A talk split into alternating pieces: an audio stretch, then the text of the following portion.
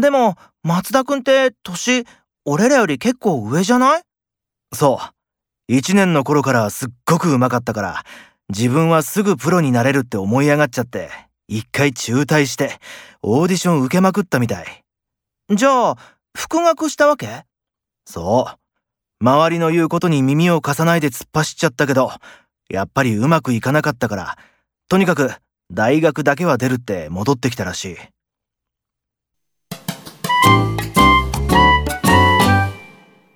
前の係長、そんなに実力ないのに起業するってやめちゃったんだ。そうなんだ。そうやって思い上がっちゃった人は結局ダメになるよね。